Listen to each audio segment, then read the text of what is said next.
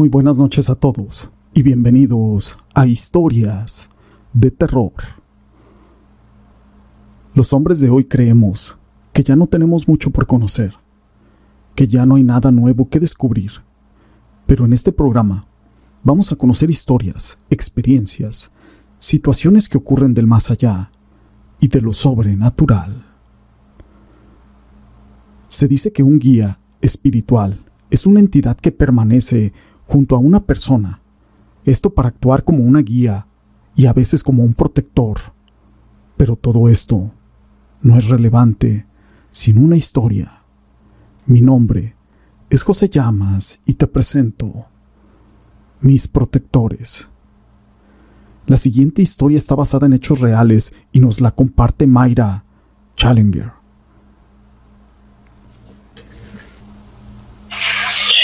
Buenas tardes, José llama, y le llama Mayra Challenger. Antes hablé con usted, ¿verdad? Es acerca de mi historia. Aquí en Panamá me pasó esto en el 2017. Eh, yo había venido de Estados Unidos, ¿verdad? Eh, la esposa de un tío mío se puso mala de parte de mi padre murió. Y mis primos, tengo un primo que me llama y me dice, Mayra, se murió mi tía. Tú puedes venir a la casa, tú puedes ir a la casa de donde murió mi tía a la casa mía, eran dos horas y media en carro. Yo le dije, bueno, yo voy a ir para allá, no estoy haciendo nada. Y me voy donde mi tío, recogí la ropa, toda una maleta y me fui. Cuando llego al velorio, yo hice los novenarios, ¿verdad? Cuando me entero, mi tío me dice, Mayra, allá hay una señora que es familia de tu mamá. Digo, sí, pero yo no conozco a nadie. Dice, sí, ella es familia de tu mamá, ¿verdad?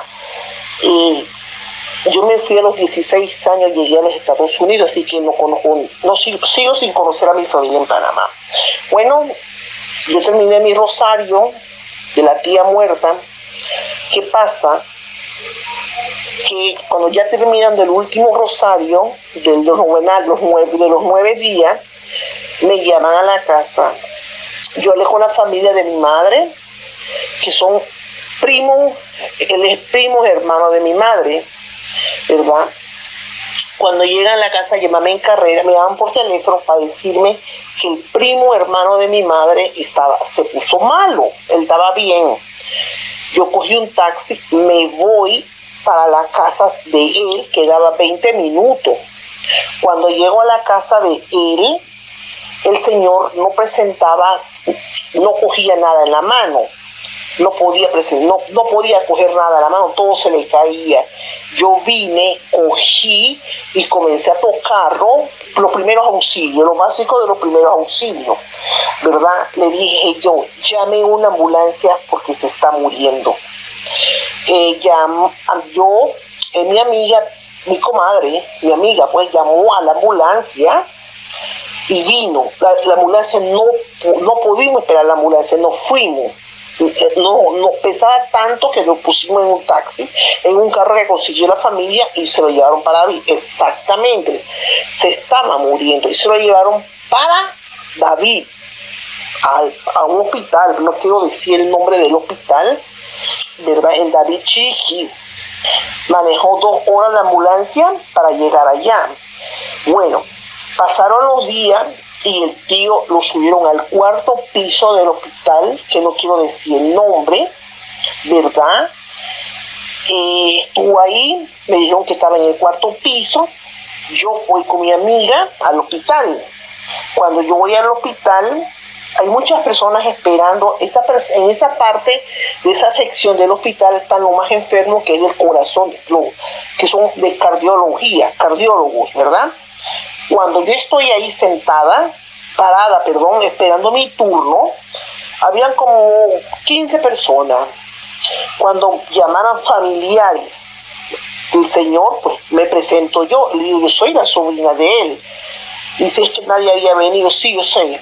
La mamá de mi, de mi tío tiene, tenía 93 años. Estaba muy viejita para subir a ir a ella venir a ver a su hijo. Entonces yo dije, bueno, yo voy ahí, por eso estuve ahí, ¿verdad? Bueno, aquí viene lo bueno. en el momento que llega mi turno, me dijeron, vaya, hable, nada más puede pasar una sola persona. Cuando yo estoy hablando con, la, con el tío, mi tío miraba para arriba, no parpadeaba, le digo yo, soy Mayra, tú no me conoces, pero yo soy Mayra, la nieta de Cristóbal, tu padre, tu, padre, de tu, de tío abuelo, le digo yo, soy Mayra yo no soy de aquí, pero somos familia. Y mi tío se ve como miraba para el, para el para el cielo raso del hospital y no movía los dedos, nada. Le digo yo, si usted me escucha, ah, me parparea o me aprieta la mano. Mi tío me aprieta la mano un poquito. Ahí me doy de cuenta que mi tío me está escuchando.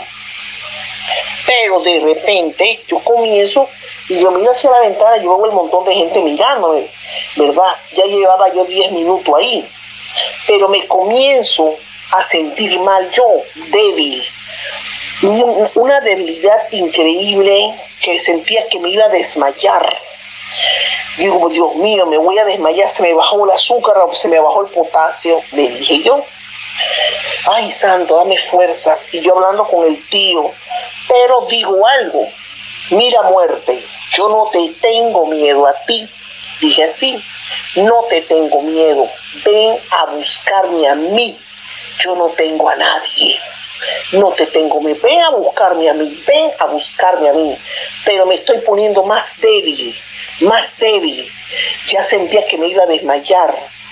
le digo, tío, yo regreso más tarde, yo te vengo a limpiar, no ando sola, te, te venimos a limpiar a cambiarte. Me sacaron del, cuarto porque habían 15 pacientes en coma, todos estaban en coma, incluyendo a mi tío. Me saca para afuera. Al sacarme para afuera, todo el mundo me miraba con miedo, tú sabes, con expresión de miedo. Yo, yo, yo veía a la gente, pero ¿qué está pasando? Me sentaron, le digo ya a mi amiga, consigue, a mi comadre, consígueme agua fría, corra, para que se me pase lo que siento, yo luchando entre el bien y el mal. ¿Qué pasa? Que mi, cuñada, mi, prima, perdón, tomó un video donde yo estaba hablando con mi tío, pero yo no se veía nada, pero ella grabó todo. Santo Dios, la sangre de Cristo tiene poder. ¿Qué pasó? Habían dos, yo tengo, yo ando actualmente con dos, eh, se puede decir dos calaveras, dos calaveras, no es calavera, es esqueleto altísimo, uno en la izquierda y el otro en la derecha. Y esas dos esqueletos altote se estaban del cuerpo del tío, del tío mío que está en coma, salió un cuerpo, salió un esqueleto peleando y me miraba como, ¿y ella quién es? Porque estoy desafiando la muerte. Era malo, era un esqueleto malo.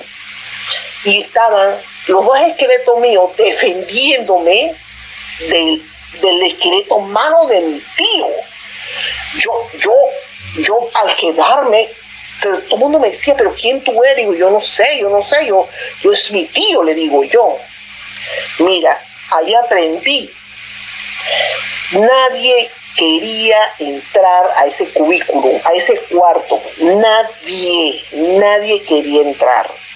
Entonces, una muchacha tenía a su papá que tenía siete meses de estar ahí en coma, ¿verdad? Y me dijo, por favor, usted puede entrar y darle la ropa a mi padre, que estaba al lado de mi tío. Tengo miedo, yo no puedo entrar, yo me muero de miedo. Yo dije, bueno, yo voy a entrar, déjeme hablar con la enfermera, entro de nuevo. Entré y le dije al Señor, Señor, su hija está allá afuera, dice que lo quiere y que ha venido todos los días y aquí le manda unas sábanas limpiecitas. Salgo de nuevo. ¿Qué pasó? los esqueletos andan para donde yo voy, ellos van.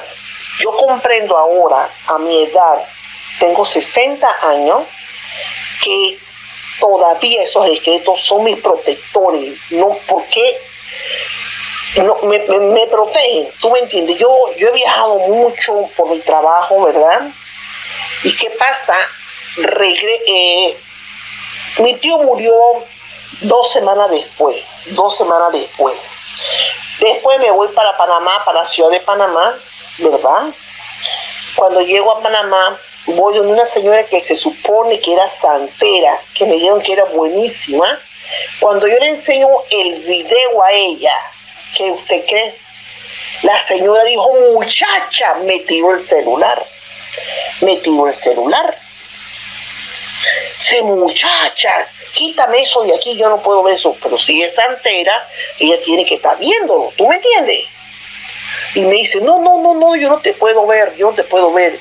Pero si, si me está defendiendo de las cosas malas, eso no tiene que dar miedo, ¿tú me entiendes?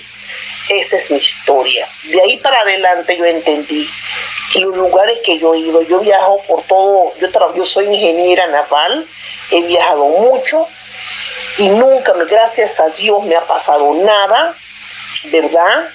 Estoy trabajando aquí en Panamá, nunca ni en un aeropuerto, no tengo, esa fue la única experiencia mala.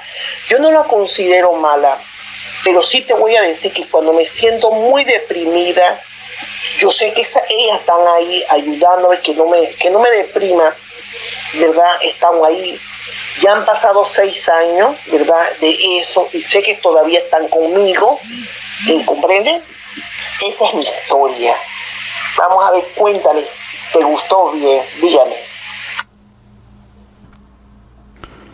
Si les ha gustado esta historia, déjenme su pulgar arriba.